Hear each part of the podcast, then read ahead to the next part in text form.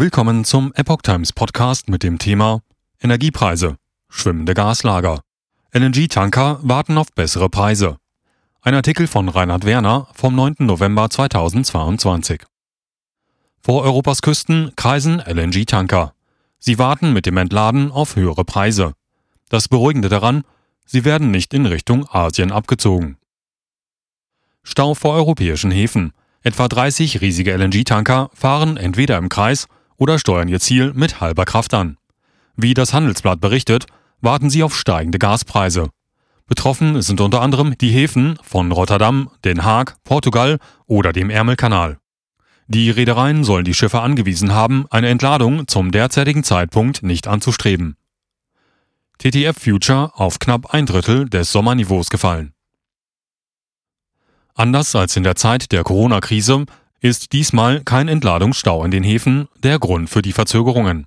Jedoch ist der Gaspreis an den europäischen Börsen deutlich gesunken. Der niederländische Einmonats-TTF-Future, ein virtueller Handelspunkt, lag am Montag, den 7.11., bei 112,50 Euro für Gas, gegenüber knapp 330 im Sommer. Das T-Online-Portal schreibt von einem schwimmenden Gaslager, das sich vor Europas Küste aufbaue. Immerhin ließe sich mit dem Gas, das die LNG-Tanker geladen haben, bis zu 2,7 Millionen Haushalte über ein gesamtes Jahr mit Energie versorgen. Die Preise werden voraussichtlich noch über einige Tage oder Wochen in etwa auf dem derzeitigen Niveau verharren. Die Gasspeicher in Europa sind voll und allein mit der dort gespeicherten Menge wären zwei Wintermonate zu überstehen.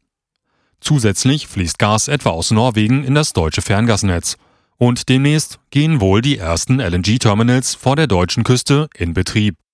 Aus Unsicherheit über die künftige Versorgungslage ordern Einkäufer weiterhin LNG. Die Industrie hält sich hingegen mit dem Kaufen zurück. LNG-Tanker dürfen spätestens im Januar entladen werden. Der häufig bereits empfindliche kalte November beginnt mild. Erst für die zweite Hälfte rechnen Meteorologen mit einer deutlichen Abkühlung. Auch der Januar könnte in Mitteleuropa durchschnittlich kalt werden. Spätestens zu diesem Zeitpunkt dürften die Gaspreise wieder anziehen. Und die LNG-Tanker werden ihre Ladung löschen. Zwar wäre nach Argus Media ein sofortiges Entladen immer noch nicht mit einem Verlust verbunden, dennoch erscheine es für den Verkäufer ratsamer, damit noch zu warten. Der erzielbare Preis für eine Million British Terminal Units, MMBTU, was etwa 62,4 Kubikmetern Gas entspricht, liege im November bei 30,55 US-Dollar. Im Dezember könnte er jedoch voraussichtlich auf 31,72 und im Januar bei 32,46 Dollar liegen. Der Unterschied im Gewinn könnte für einen einzigen LNG-Tanker bis zu 7 Millionen US-Dollar ausmachen. Bei den TTF Futures kann es für Januar sogar einen Anschlag von 35 Prozent geben. Umlenken nach Asien unwirtschaftlicher als abwarten. Allerdings sind die LNG-Tanker, während sie vor den Küsten verharren, für anderweitige Einsätze nicht verfügbar. Dies lässt die Mietkosten steigen, weshalb diese pro Tag bereits auf bis zu 23.000 US-Dollar steigen können. Weltweit sind 693 Schiffe dieser Art verfügbar. Beruhigend für die Europäer ist dabei, dass die Kapazitäten vor den eigenen Küsten gebunden sind. Das bedeutet, dass es trotz hoher Preise, die dort geboten werden, bis auf weiteres nicht zu einem Abzug in Richtung Asien kommen wird. Neben den knapperen Transportkapazitäten stehen hohe Kosten derzeit einem Umdenken entgegen.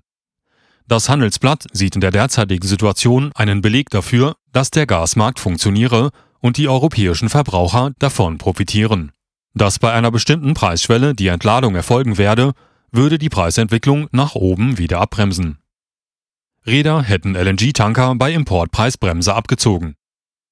Insgesamt vergrößerten die vor der Küste kreisenden LNG-Tanker die in Europa verfügbare Gasmenge.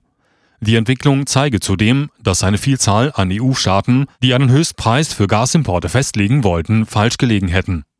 Die deutsche Bundesregierung hatte zusammen mit den Niederlanden Ende Oktober auf dem EU-Krisengipfel eine EU-weite Gaspreisobergrenze verhindert. Stattdessen wird es angepasste Marktkorrekturmechanismen geben, wie die Gaspreisbremse in Deutschland. Diese zielt nicht nur auf Importpreise selbst, sondern darauf, Verbraucher zu entlasten, die mit den gestiegenen Energiepreisen konfrontiert sind. Experten hatten dies auch Abgesandten der EU-Staaten im Rahmen einer Seminarveranstaltung deutlich gemacht. Im Fall eines Importpreisdeckels hätten die Räder wahrscheinlich ihre Schiffe abgezogen, weil es lukrativer gewesen wäre, sie nach Asien zu dirigieren. De facto scheint es unmöglich, eine Gaspreisobergrenze zu verfügen, ohne langfristige Verträge oder die Versorgungssicherheit zu gefährden.